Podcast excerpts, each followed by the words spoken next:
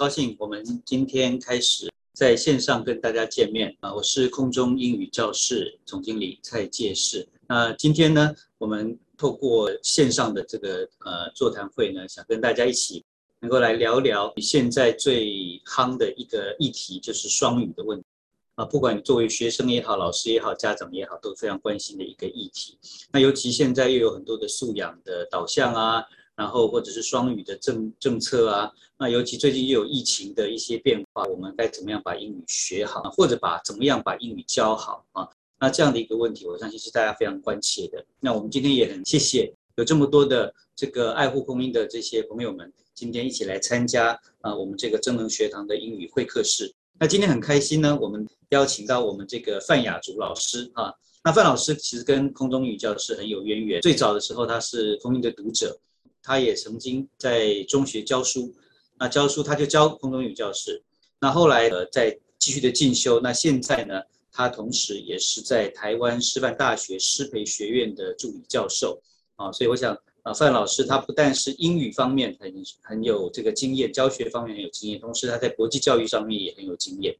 那同时他还是停课教育呃实验室的创办人，那现在他自己同时还是一个五岁小孩的妈妈。所以我想今天由他来开始这样的一个主题啊，应该是呃最好不过的。那就先让范老师跟大家 say 个 hi。Hello，各位空中语教室的朋友，大家好，大家午安。在疫情之中啊，可以和空音还有和大家在这线上有这样暖心的这个相聚，真的是很开心。那我知道大家对于就是停课这件事情啊，然后小孩子在家里特别。啊，同时还要增加英语能力，这些问题其实也很苦恼。那今天呢，很高兴有这样的机会啊啊，我们希望呢能够把我自己的经验啊，有一些和大家来分享。那大家如果有任何的问题，或者是任何想要跟我们互动的地方，也都欢迎大家能够踊跃的啊提出来。然后我们今天可以有一个非常丰盛的一个下午。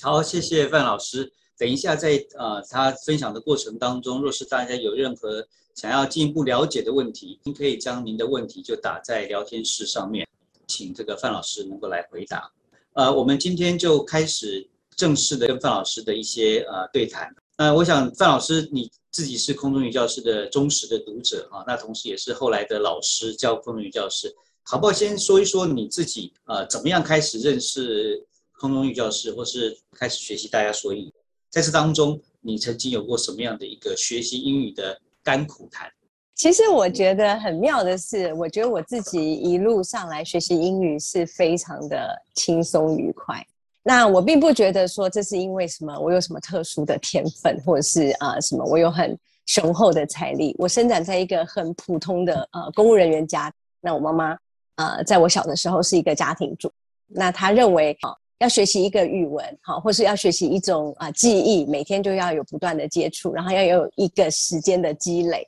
那后来我们也发现说，的确是这样，有一些研究说，就是要有一万小时，哈，类似像这样子的积累。入门的时候读的是大家说英语嘛，哈，大家说英语的杂志，然后呢，他就啊请我每天的听，那时候是国小三年级，其实到现在也已经刚刚讲资深 读者，就是说已经啊有三十年的。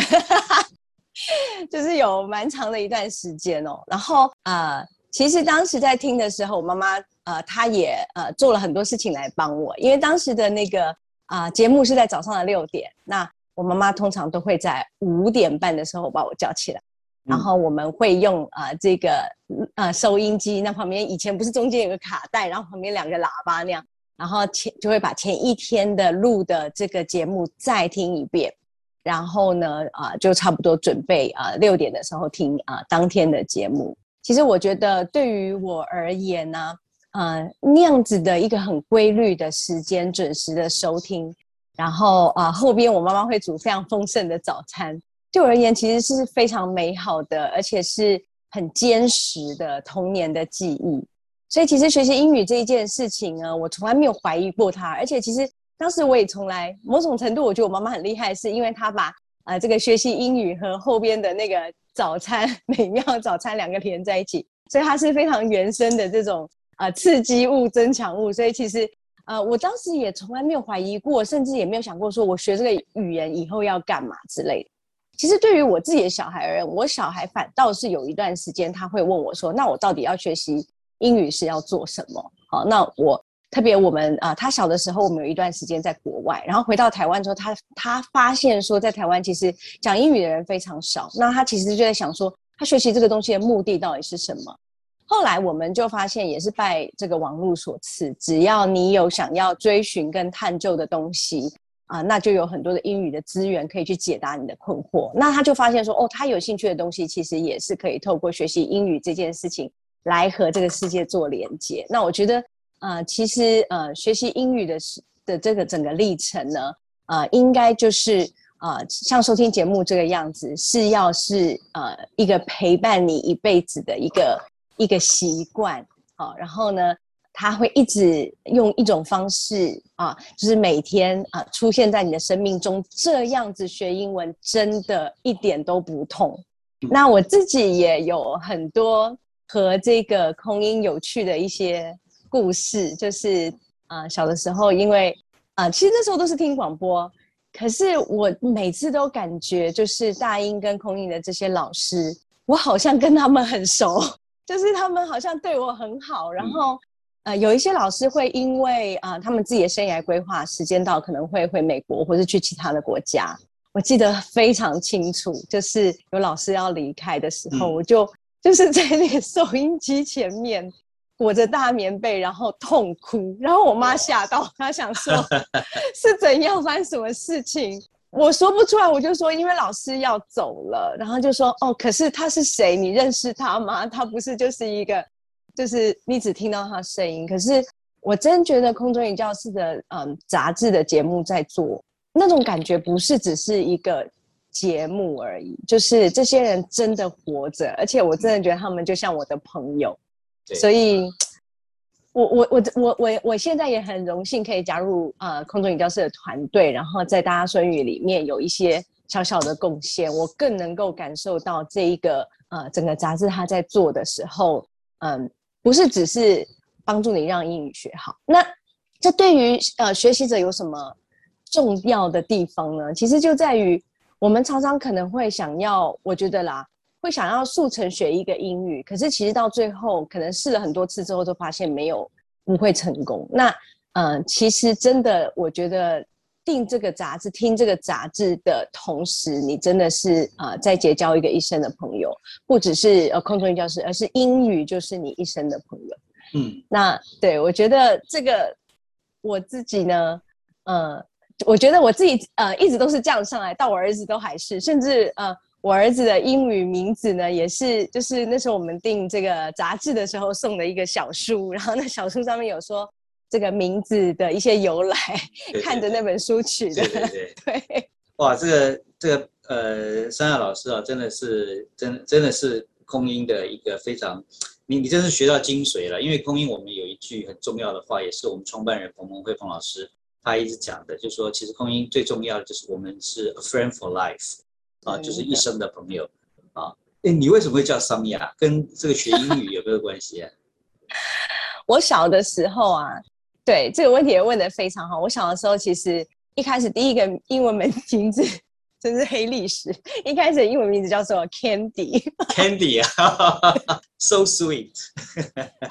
然后后来呢，就是嗯，就是觉得喜欢很长的名字，所以就取了一个很多音节的叫 Christina。可其实这真的跟我个性一点不符合。对，那我刚刚就说，因为我妈妈有时候会啊，她除了爱乐会订杂志以外，她后来还有。订一些就是核定本的一些，嗯，的时候就有送一本这个就是取名字的书，然后呃，我自己然后翻来翻去翻来翻去，就发现说啊，原来名字是有意思的。然后 Candy 我是没有找到，在那本书上没有看到 Candy，对，但是有看到 Christina，可是觉得那真的好不适合我。然后后来看来看去就看到 Sonia，Sonia 的这个名字它是一个呃。俄文，呃，俄国那边喜欢用的名字，但是现在我发现有很多的，呃，美国跟加拿大人也喜欢用。然后它的意思其实就是 wisdom，就是 Sophie 这个这个字的字根。对对，就是呀，所以这个果然，呃，张亚老师是很有智慧的啊。那我想，在你学这个呃开始读啊，或者在开始收听大家说英语和风中语教室的时候，你觉得在整个过程当中，这些杂志的内容，不管是文字也好，或者是声音教学也好，你觉得对你来讲最大的帮助是什么？第一件事情，每天的这个潜移默化的这个接触，呃，其实带给我啊，就算是半小时嘛，好，那因为我会录。我妈妈会录，所以会是一个小时的这个全语文的这个环境，所以我就在那个小时里，我好像就比如说到了一个国外，对不对？哈，然后嗯，然后所有的老师都是 native speaker，英语说的非常棒，然后非常非常好听这样子，然后。我觉得像现在跟我搭配的这个普林老师，我就觉得 他说英语就像唱歌一样，就是怎么可以那么好听？说的比唱的好听啊！真的真的的那种感觉哦。所以其实第一个就是全语文，然后就是 native speaker，然后好听的英语这件事情的积累，不要小看啊，非常的重要，跟呃呃帮助很大。我自己哦，在学习英语的历程，其实真的最主要的 input 就是空中语教室大家说英语。那可是我自己开口说英语的时候，人家就会觉得说很讶异。我高中的时候，呃，就得到全台湾英语演讲比赛的名次，哈，哇，嗯，对，得到蛮好的名次。然后，呃，评审那时候觉得非常讶异，他们要我签一个切结书，说要我切结说我没有在国外住过。那我当然不肯在国外住过，因为我们家真的是就是很普通的家庭这样子。对，那我就很大方的就签。你会说很奇怪啊？那你啊，就是只有这样单方面的听，你没有说，难道呃这样口音就能够形成吗？可是其实啊，呃，我们如果去研究一下语言发展的这个历程哈，我们就可以发现说呢，我们的口说事实上，我们口说的能力来自于我们的听力。嗯，所以其实哦，听障的人呢，他是不没有办法说话。好，那并不是因为他嘴巴不能说话。也不是因为他的嘴巴缺乏练习，他们其实也有呃看口型的那样子的练习。可是他看完口型的练习之后呢，他也是没有办法可以去啊去呃得到一个比较让我们觉得比较清楚或者什么样。那就是因为他的局限是在于听，所以其实呃口说的最主要的这个关键其实是来自于听力。那口说会逐渐的去。我们会自我进行校正，也是来自于听力，就是我们自己讲了之后，我们在听跟别人讲有什么不一样，然后我们进行校正。对，所以其实关键还是来自于听力。大家，嗯，很多人会想要找一些 program 可以直接去练口说，好，但是一定不要忘记，口说的前提绝对是听力。听力要听到什么程度呢？一定要有数年的积累。以我自己的儿子为例，啊，他从开始讲中文好了，不会讲话。然后到开始真的会讲话，他这到真的会讲话，其实那时候已经两岁多了啊，就是过了很久的时间，大家都觉得说啊，不是很多小孩几个月就很会讲话嘛。可是我家儿子大概两岁多开始讲中文的时候，他就开始噼啪的整个句子都出来。那你就想说，那他之前没有经过口说练习嘛？他不是都没有讲嘛，都没有开口嘛，也都不开口嘛，哈。那可是时间到了，它累积够了，其实它就会自己出现。哈，这是第一语言。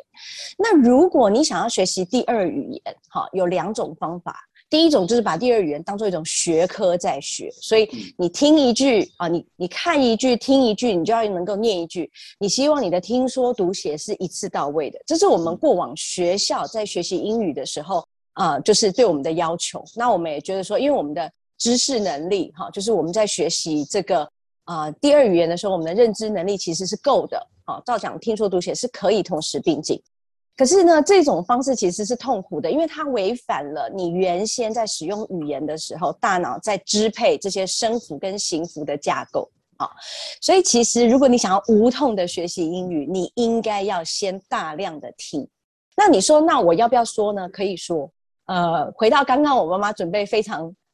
香的早餐，对这件事情就是。啊，我听完这个杂志之后，我就要拿去啊，然后呢，把今天杂志的部分念一遍给我妈妈听。啊，其实我妈没有在听，然后有些字我也不太会念，我就这样念过去，然后我妈也就睁一只闭一只闭一只眼就过去。那为什么要这样呢？其实她只是想要，就是啊，给我一个机会去用自己的方式。啊，review 一下今天的东西，他没有要我百分之一百的正确，好，可是今年累月下来，这样子的成就就会非常可观，因为空中语教师的内容是很生活化的，它是每天都会出现，然后它有一定的这个内容的编排，所以它会也会有一定程度的重复。所以你在今天可能没有办法就是 a hundred percent pick up，那没有关系，因为下个月、再下个月、再下个月，你还会在偶尔 every now and then 听到这些东西。当你第二次、第三次、第四次听到这些东西的时候，其实你就会觉得，哎，好像哪里听过的时候，你的那种压力或者是 entry barrier 就会越来越小。那其实就完全啊，形塑了这样子的一个，就是啊，在英语的环境里面，自然而然的习得第二语言的一个一个方式跟环境了。在你自己学大家说英语或空中语教师的过程里面，其实你发现呃，固定这件事情很重要。对，然后长时间的学习，不求捷径的方式，这这很需要。另外一个就是沉浸在里面很重要。你每天要自己放在一个，把自己 immerse 在，就是把沉浸在某一个啊环境当中。那另外就是正确的英文重要啊，因为他是 native speaker。所以除了这些以外，我想你自己从过去是一个学生，那你开始学习，到后来成为一个老师，在这些的身份当中，你觉得对于一个学习者来讲？不管你是呃家长要教小孩子，那或者是我们自己是要自学，你是老师，我们要教这些呃学生，你觉得怎么样帮助我们的孩子能够把英文学好？那个关键在哪里？那刚刚提到的几个几个点哈，就持之以恒，然后呢接触 authentic 第一手的，然后呃好的这个英语的学习的来源，绝对是重要。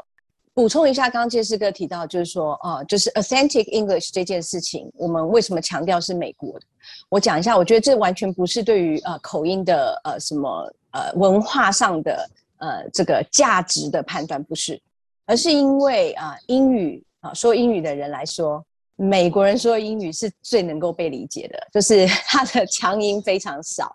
然后呃，就是语调的呃流流畅度，是初学者跟我们就是非英语为母语的人来说，其实是非常好的学习的对象。好，所以其实当你掌握了这个语言的这个呃发音的这个规则，你比较能够去破解其他带有口音的时候啊的这个发音的这个情况。嗯，所以其实呃是一个很容易入手的呃就是语系。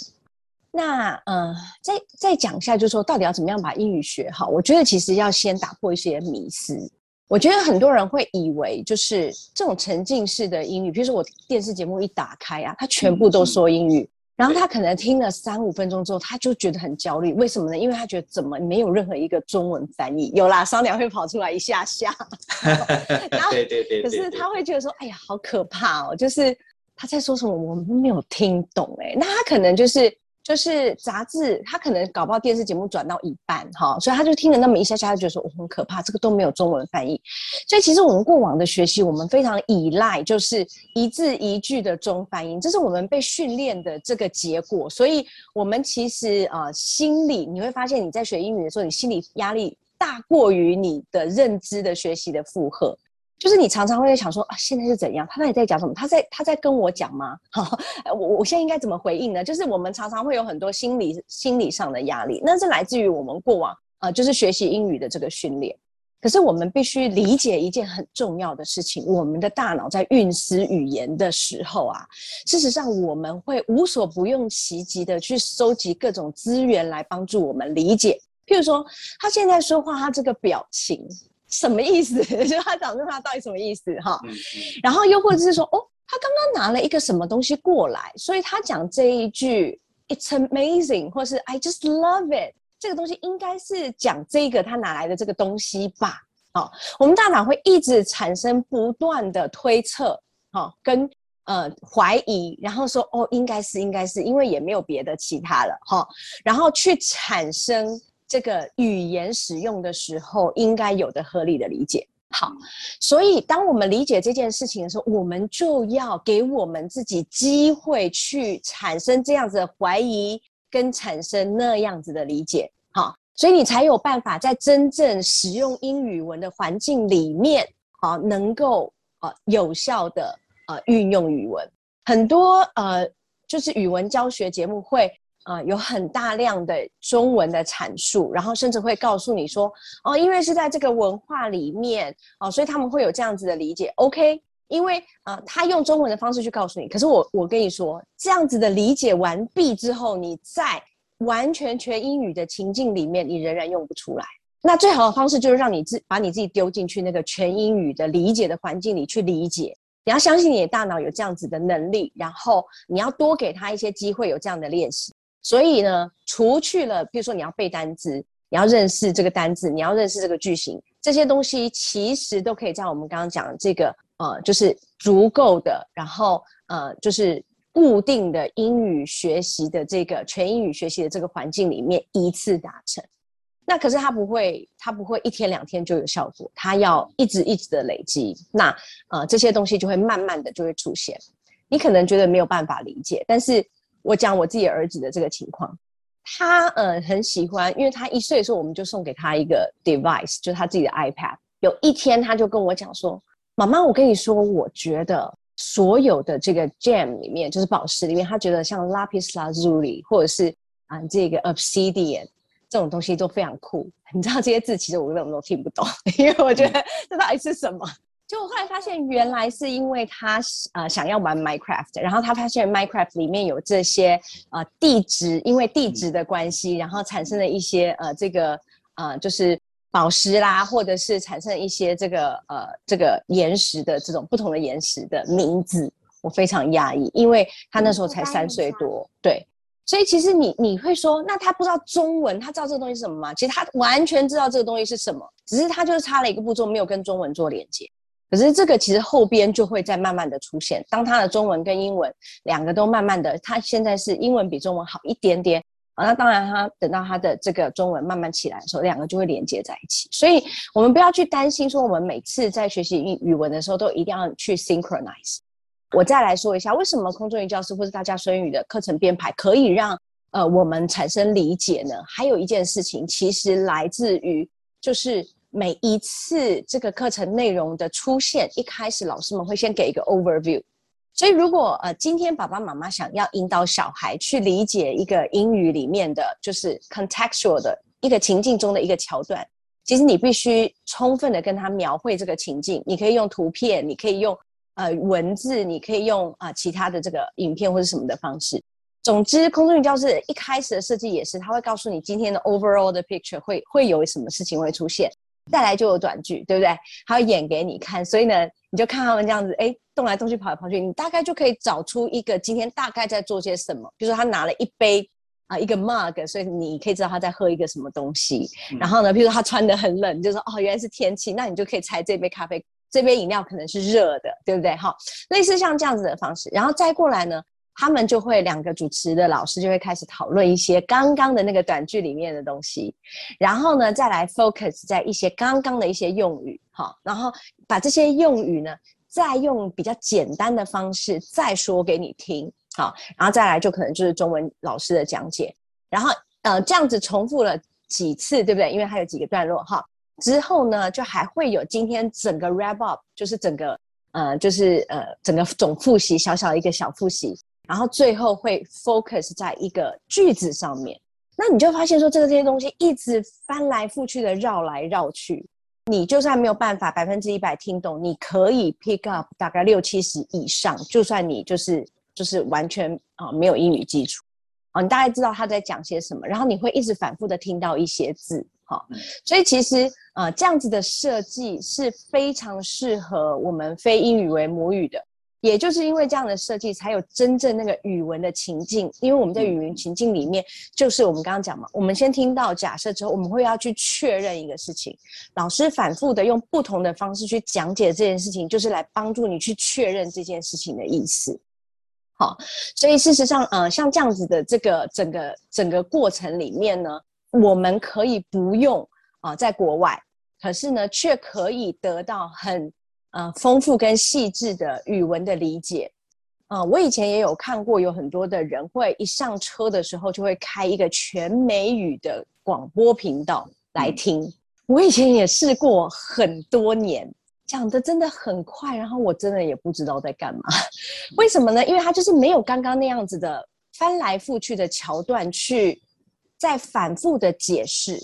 所以就算听了很久很久的全英语的情况。可是那个要讲的那个东西，它没有跟就是我们的生符跟形符没有跟意指，就是要指的这个东西可以有直接连接的时候，那样的声音系统到最后在你的脑袋里就会直接飞走。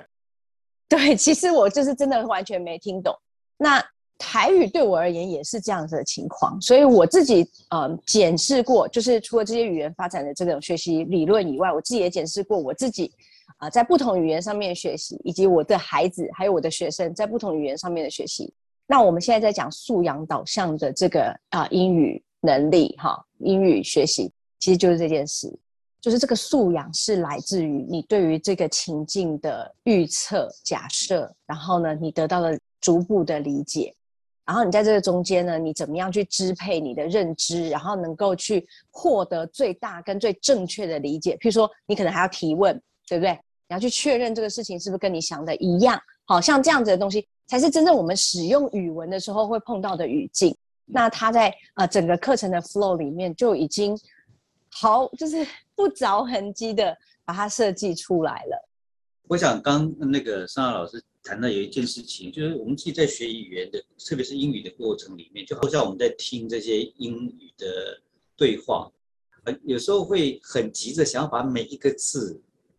都把它听懂。对，所以张老师的意思说，其实我们不用急着，就是说好像我非要把每一个字像听写般的把它都听出来了，然后我可以甚至可以把它一个字逐字逐句的把它写下来，而其实你最重要是要先抓住这个这一段语言的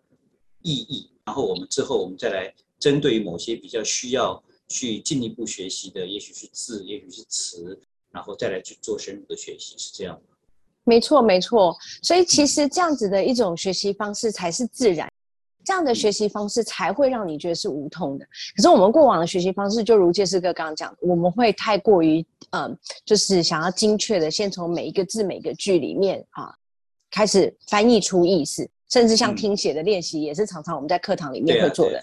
对，然后呃，其实呃，有很多人反而是因为这样的训练，在听到整篇语文的时候，他反而会非常 confused。为什么呢？因为我们在讲话的时候呢，其实是有连音的，就连中文都会有连音。比如说“就这样”“ 就这样”这种东西，其实是“就这样”。啊，那在英语里面连音就是不不生啊其数，就是非常非常的多啊。那很多人会因为连音的关系，会整个打乱他听写的这一种呃，就是被训练的这个历程。所以他常常会因为一个字发音跟他想象的不一样，所以他会非常的困惑，他会卡在那个字上面，他一直会觉得说，是吗？刚是讲这个字吗？可是我听到不是这个字，哦，可是其实呢，就是呃，就如刚介师哥在在在啊替我们。啊，整理的，就是说，其实我们听啊，一个人在说，跟啊在讨论事情，绝对是一个段落。那我想要，我刚刚又想到一个例子啊，譬如说，我们过往的这个考试的听力测验其实是比较短，现在其实流行更多的是比较长的，一整个脉络的，然后再搭配你可能有一个阅读的一个内容。哦，这样子的一个听力的测验，原因就是因为这样才能够更好的去对于现在你想要解决的这个问题有清楚的理解。好，那很多人会说，哦，是因为变难了，因为我现在以前只要听一下我就哈能够写，可是我现在就要什么听说读。其实，其实如果你能够理解，而且你也体验过，就是啊英语的理解是这样生成的时候，其实你不会这样说，你会觉得这样反而是简单的，因为。因为有的时候，嗯，一句话就是他突然之间讲那么一句话，一闪过，而且你看上一题可能是在一个什么公车站牌，然后下一题可能又跑到什么教室里面，然后再下一题又跑去哪里了，就是那个情境一直在变。其实你一直在想说，哦，他们是谁？他们为什么要说这个话？他想要做什么？其实你一直都在想，那反而是有一个比较清楚的铺陈的时候，其实你的理解才会是比较正确跟呃呃，就是舒服的。对，所以嗯，所以我觉得这整个事情完全就我们都会讲说，哦，我们现在就要在做什么素养导向的教学。可是我自己看起来，我完全不觉得这是新的。那你看，呃，比如说，我就讲我们大英的这整个整个设计啊，就每天我们都在做这个事啊，都是在这个情境里面，对，在生活上面，对对对。你你自己现在又是一个家长，对对，那你觉得啊，就是说你自己是一个家长，在这个角色上面。那我们现在又很强强调说亲子要共学啊，我们最好是大人跟小孩一起来学。可是问题是我自己的英文可能就能力不够好，我的发音可能也不够标准，让我的呃小孩英文学校除了把他送补习班以外，啊，送完进班补习班以外，那他你觉得有什么方法，有什么样的建议啊，帮助他们？或者说你觉得可以怎么样找到一个好的教材或者好的方法，能够来帮助孩子？我觉得这个问题非常棒。其实这个问题也困扰我很久。就是我作为一个英语老师，我的小孩怎么可以英语不好呢？对不对？就是还是会有那种群众的压力。可是我其实真正跟我自己的小孩一起学习的时候，我就发现我好像能够支配他的部分并不太多。我觉得这个也是很多家长困扰的地方。然后呃，疫情一起关在家里的时候，也会觉得非常讨厌，就是想说赶快把他送去给别人管教。那可是我我后来哈，我觉得我有找到一个。就是 a way out。我发现亲子共学这个词汇，其实就给了我们非常富智慧的启示。也就是说，我们是一起学，好，不是你要下指导棋。那如果以这样的角度来看的话，你没有那么厉害，好，呃，也不是什么呃，就是英语很强，可不可以？可以，因为我们就是要一起学的。好，那要怎么样一起学呢？我们我觉得了哈，应该要一起保持一个对学习的一种兴奋感，就说哇，我今天可以有一个东西啊，可以来学，这个事情是我不太会的，我有一点紧张，可是我觉得好像可以跟我的孩子，比如说跟你一起学，我觉得很开心哎，我好期待，好像这样的感觉，这是第一件事情，所以不要把它变成是说，哎，我都已经学了，你怎么还不学啊？你看我都这么认真。然后你呢？你就在那边混，就是有一点把它就是变成压力化，然后也给自己压力，因为你好像要把自己做成一个榜样，然后你要 man gun，就是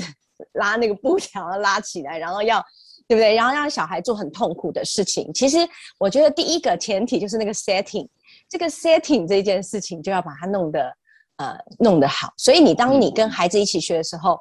像我，我都用这样的基调跟我的孩子一起学习的时候，我的孩子常常会跑来跟我说：“妈妈，我跟你讲，我今天学一个什么东西哦，然后他是怎么样怎么样的，哎，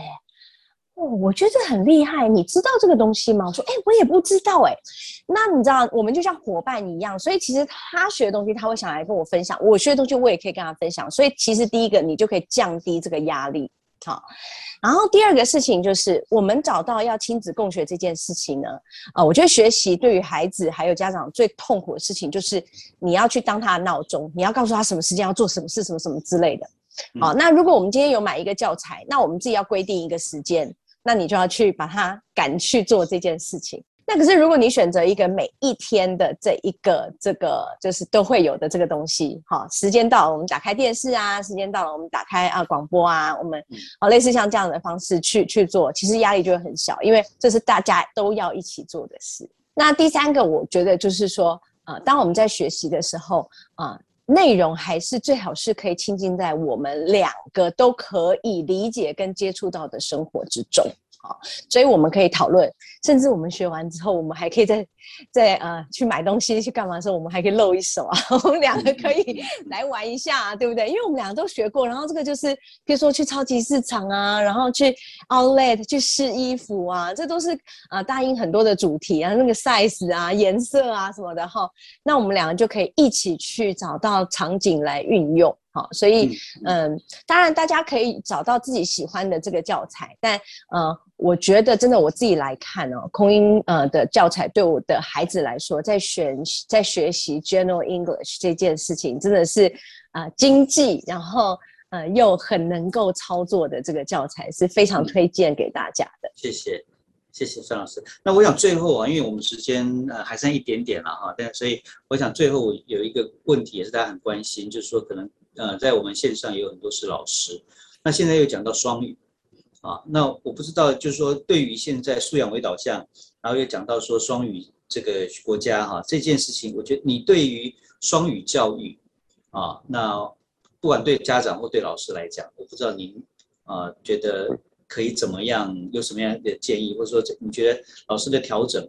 应该要什么样的调整吗？或者是家长在面对双语教育的这个，啊，这样这样的一个一个未来，他们需要怎么样去调试自己？第一个就是双语国家这件事情，也就是要让双语融入到你的生活里。所以呢，原先它可能是 foreign language，我们现在就要把它变成 second language 的概念。所以呢，对于老师而言，如果你英语很好哦，那我就觉得说，其实你可以考量一下，就是如何在课室里面哈，由呃远至近的。好，设计你的教学的这个内容，好，让孩子呢可以像是一个啊由远至近的这个方式，从大范围的理解，然后到具体的理解，来掌握你的双语教室的里面想要教的这个新的这个内容。好，那如果是老师你的英语还没有那么的好，哦，那我就建议老师每天留点时间给自己，哈，在就是说给自己一些。呃，也一些等于是投资哈，就是说呃，利用这个呃大家说英语的这个内容哈，然后来呃把自己的英语的底子把它打起来，不要急哈，可能需要三到六个月，你会看到那种感，就是呃有效的。这个成效出来，那在这中间呢，其实你就享受每次听呃这个杂志的时候的那种很愉悦的老师很很开心和大家见面的这种感受哈，给自己带点正能量，其实我觉得真的就很够。那因为空中语教室或者大家说语的这个设计，它的那个语句的长度都很适合我们在教室里。呃，使用或者是跟人家做快速的沟通，哈，语句长度都不会太长，不会太复杂，啊，常用的字都会一直出现，哦，所以事实上这些东西啊，不管是你想要自我进修，又或者是你想要直接运用在课堂，这都是非常好的啊范例，可以直接拿来使用。刚范老师讲一个很重要，就是我们就是共学嘛，啊，那其实很多时候我们自己不管作为一个家长也好，作为一个老师也好，其实我们也一样在学。啊，那只是在这个过程里面，我是陪着孩子能够来学，因为过去的家长总觉得说我一定要比你强啊，或者说我一定要教你什么啊。当然，我们最终是希望他比我强啊。那但是好像我们现在一定要我要教你什么啊？但是其实我们是共学，那个共那个字，我觉得是啊蛮有意思的，而且是都作为一个家长来讲，是一个呃 relief 一下。啊，说啊，不会那么大的压力。说，哎呀，我不行不行。其实小孩子本来就可能学的比我更好，说的的英文比我更漂亮。没错，我想在在这里啊，那我想呃，谢谢范老师今天有这段时间，其实还有很多很多的问题想问他哈。那但是时间真的很有限。那不知道就是说有没有来宾啊？您有什么样的问题，可以把您的问题能够啊留在这个聊天室这一边啊。那今天时间并不多哈，那但是我想在这个过程里面，应该有很多呃家长或者是老师或者你自己是自学者啊，那应该是从范老师的分享里面听到了不少在学英语上面的一些 people 啊，他自己的经验，同时也作为一个家长，我想他呃能够把自己的小孩教的这么好啊，竟然英文比中文好，这了不起。看到有有有。有人问一个问题啊，他说：“请问老师，单字怎么背比较好？”妈妈说：“会念就会背，可是我会念却背不起来，怎么办？”啊，那那老师对于这个背单字这件事情有什么看法没有？我们来做一些啊，就是背单字的这件事情的拆解哈。很多人觉得啊，单字呢，我们来看一下哈。我们要理解一个单字，我们第一个会念的话，就是知道它的声符了嘛，知道声音了嘛，掌握了嘛，哈。然后再过来就会背，好。这个背又分成两个层次哦，第一个是会认，第二个是会写，对吗？啊，所以其实呢，你可能会卡在是会念，可是写不出来。那我就要问你，你会念，可是你会不会认啊？所以呢，这这件事情是第一件事情哈，就是说，我们如果说哎学写有困难，那我们可以先从认开始，好啦。那第二件事情就是说，其实我们如果看英语看久了之后呢，我们就会发现呢，每一个字呢，它其实是有一些啊这个呃，就是小小的这个。他们呃，这个叫做下子忘记那个字，就是说它其实是一个声啊声音的一个组合的一个元素所组成的，所以呃就是呃如果你觉得就是学 phonics 对你会有一点点帮助的话，你也可以接触一些 phonics 的东西哦。但是 phonics 不是全部，甚至是我必须要说啊哈，